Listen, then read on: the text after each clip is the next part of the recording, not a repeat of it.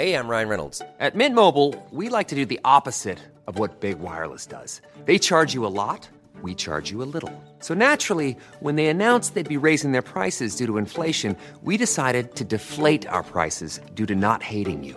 That's right. We're cutting the price of Mint Unlimited from $30 a month to just $15 a month. Give it a try at mintmobile.com slash switch. $45 upfront for three months plus taxes and fees. Promote for new customers for limited time. Unlimited more than 40 gigabytes per month. Slows. Full terms at mintmobile.com.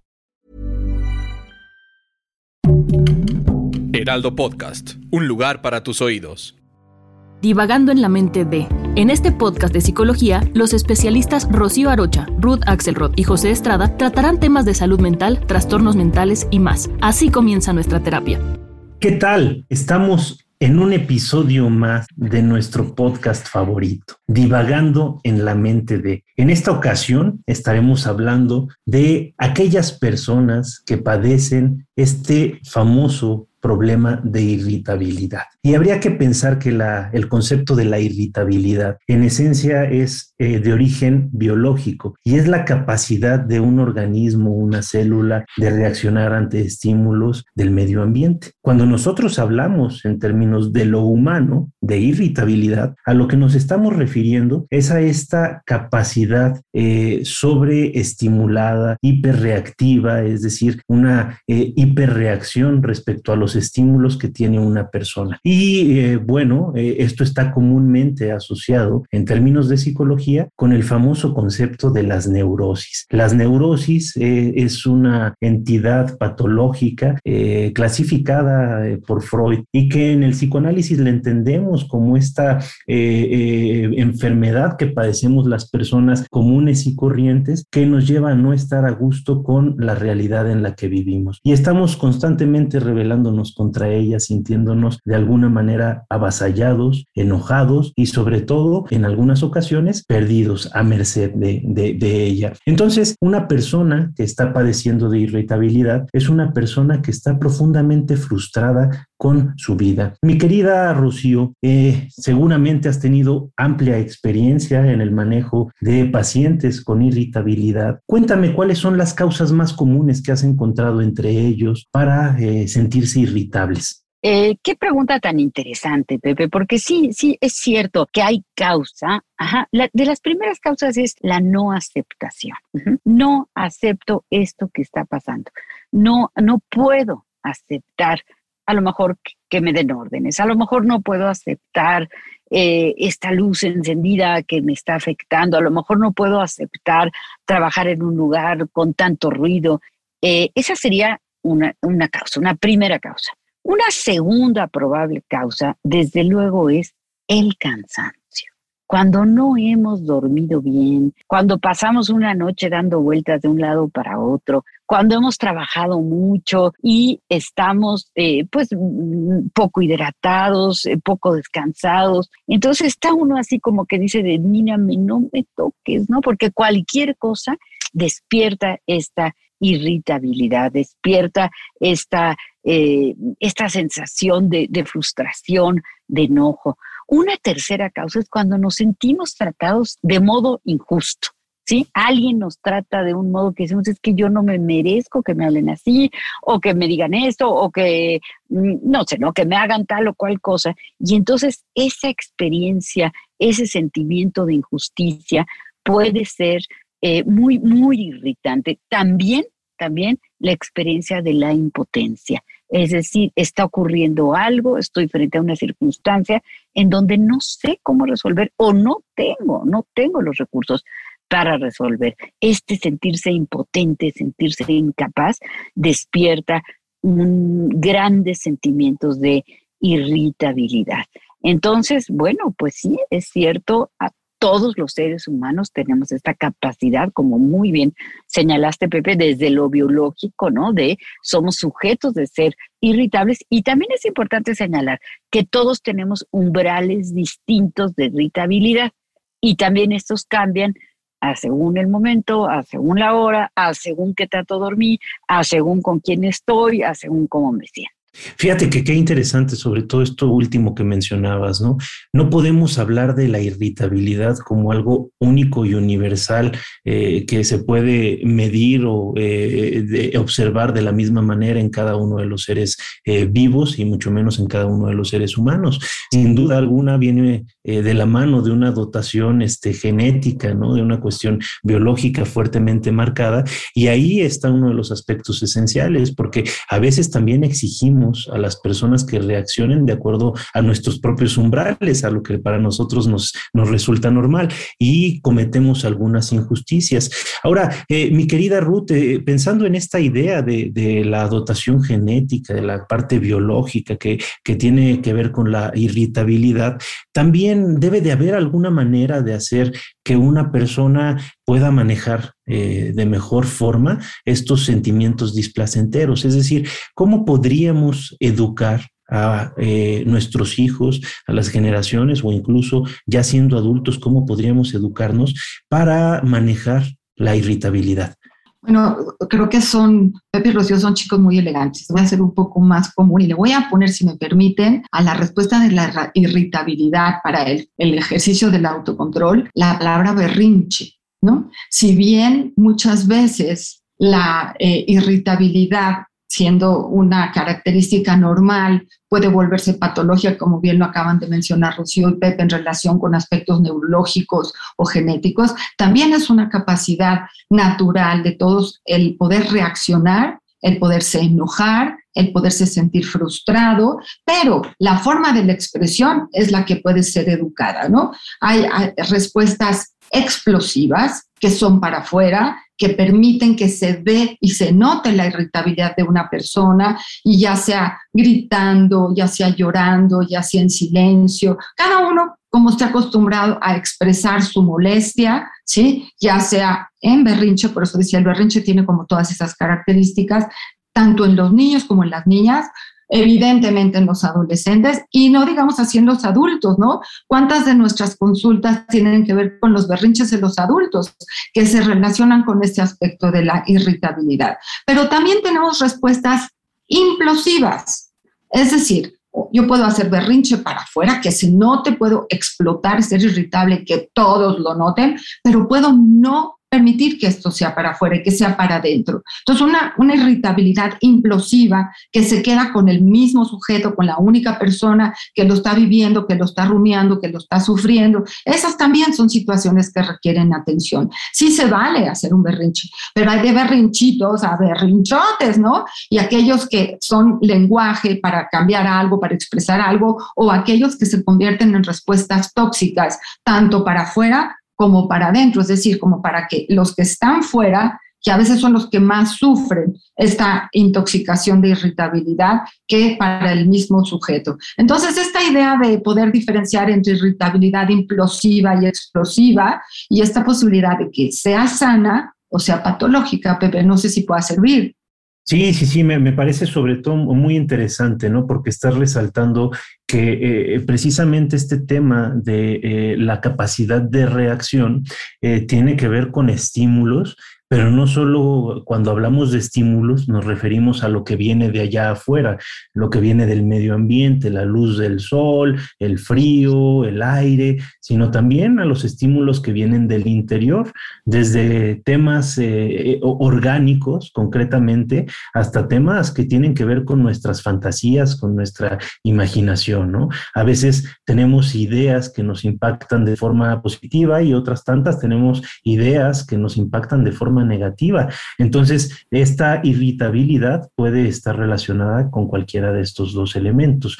Eh, es muy importante también entender que cuando hablamos ya eh, de irritabilidad de una persona, en el sentido de una persona que es irritable, ya nos estamos generalmente refiriendo a una persona que eh, sobrereacciona, ¿no? vamos, todos somos irritables, esto es una realidad, lo hemos mencionado, pero normalmente cuando decimos, ay, este cuate condenado es súper irritable, condenadísimo Pepe, este no se le puede decir nada porque es súper irritable, justo lo que estamos diciendo es oye, este Pepe no aguanta nada, ¿no? Este, le dices, este, eh, mi alma y ya se puso a llorar o ya se enojó. Y entonces de lo que estamos hablando es de una persona que tiene un umbral eh, hipersensible a ciertos estímulos, ¿no? Entonces, creo que acá lo importante es, e, evidentemente, aprender a manejar aquellas cosas que no nos hacen sentir del todo bien, porque con el tema de, la irritabilidad, si nosotros no eh, aprendemos a sobreponernos a ello, eh, empezamos a generar dinámicas que son muy nocivas, ¿no?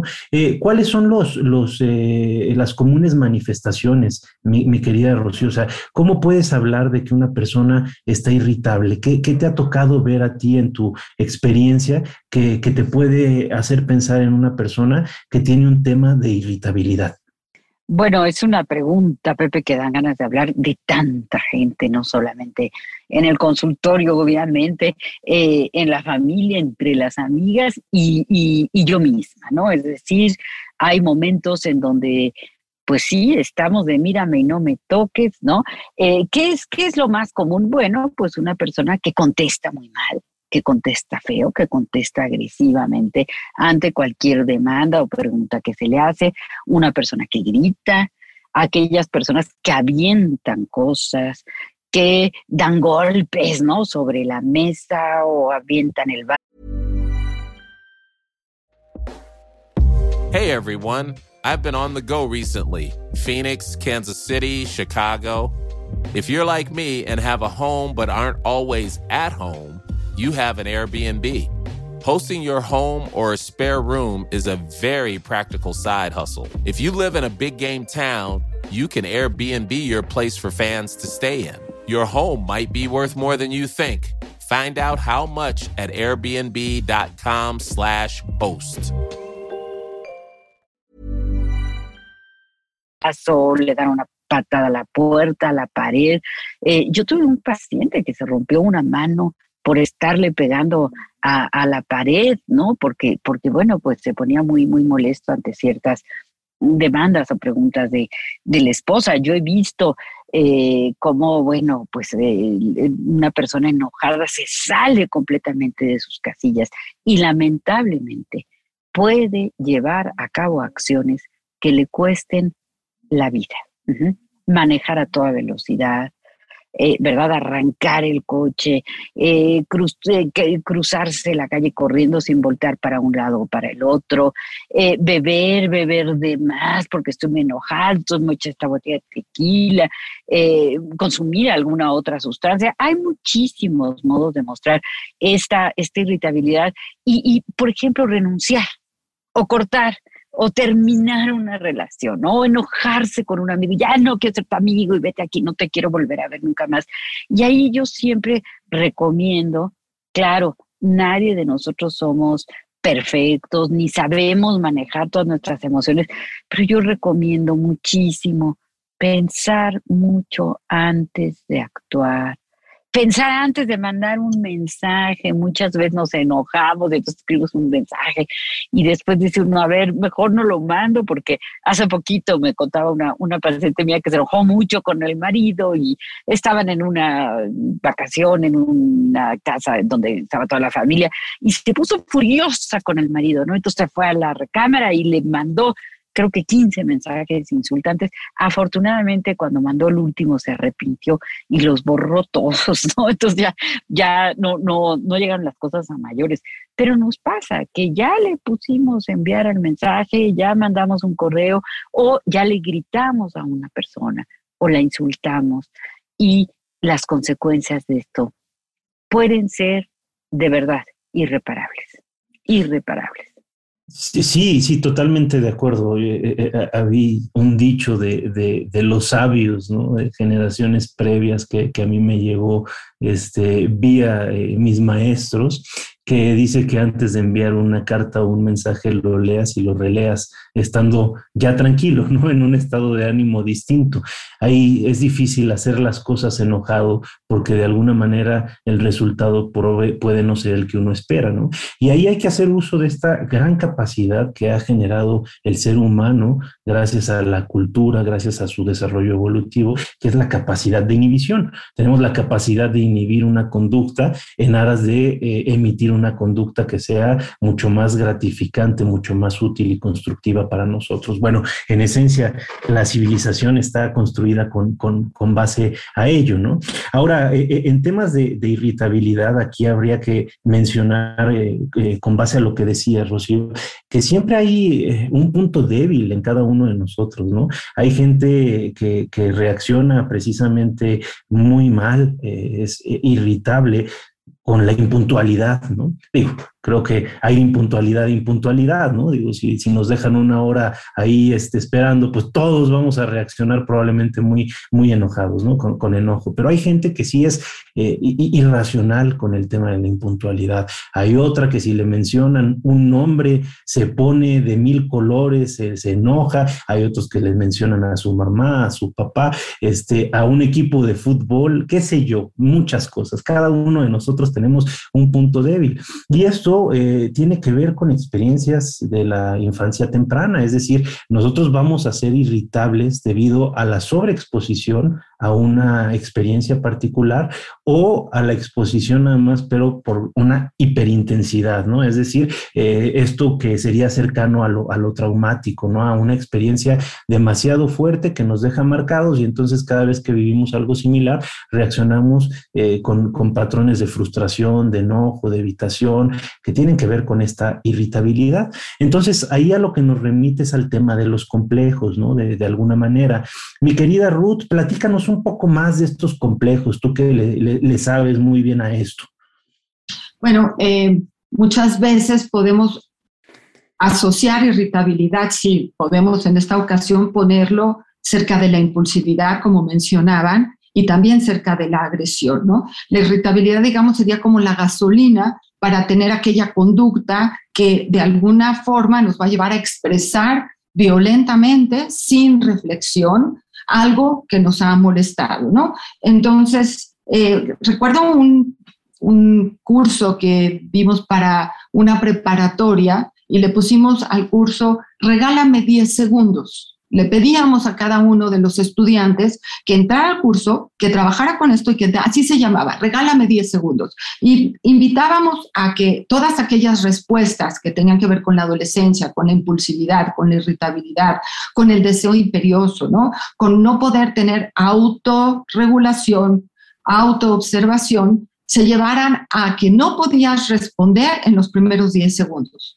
estabas obligado a tomarte ese momentito, porque pasa muy rápido, 10 segundos, pero no así cuando estás muy irritable, cuando estás muy enojado, cuando estás muy impulsivo, 10 segundos es una eternidad, ¿no? Entonces, esos 10 segundos que es una invitación para todos. Tomemos 10 segundos antes de dar una respuesta, como bien nos platicaba Rocío en las redes o como nos, nos decía Pepe, en la relación de pareja, ¿no? O sea, esta parte en donde si no tomas esos 10 segundos, el riesgo de la expresión impulsiva por irritabilidad te puede llevar a grandes desastres. Pero si los tomas y consideras tu respuesta y le bajas un poquito a tu impulsividad, no es que no te enojes, pero no es que no te irrites, es que expreses de forma consciente, eh, educada, eh, que te entiendan, porque cuando alguien está irritado y quiere expresarlo, nadie le entiende nada. O sea, es una reacción emocional, conductual, que uno ve y como tú dices, este Pepe que es tan irritable, pero no me dice nada y no me dice cómo puedo ayudarlo, ni cómo puedo yo ayudarme a llevarme mejor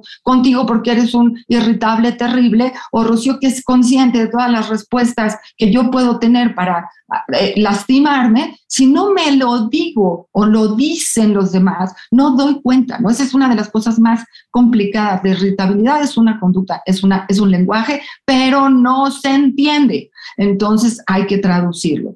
Entonces invito a esta idea de regálame 10 segundos, Pepe, Rocío, no sé qué opinen, que nos pueda llevar a un, a un contacto más cercano a esta capacidad de irritación, pero que sea constructiva, que se traduzca en palabras para que los de alrededor podamos entender y no sintamos una agresión desmedida que no podemos ayudar.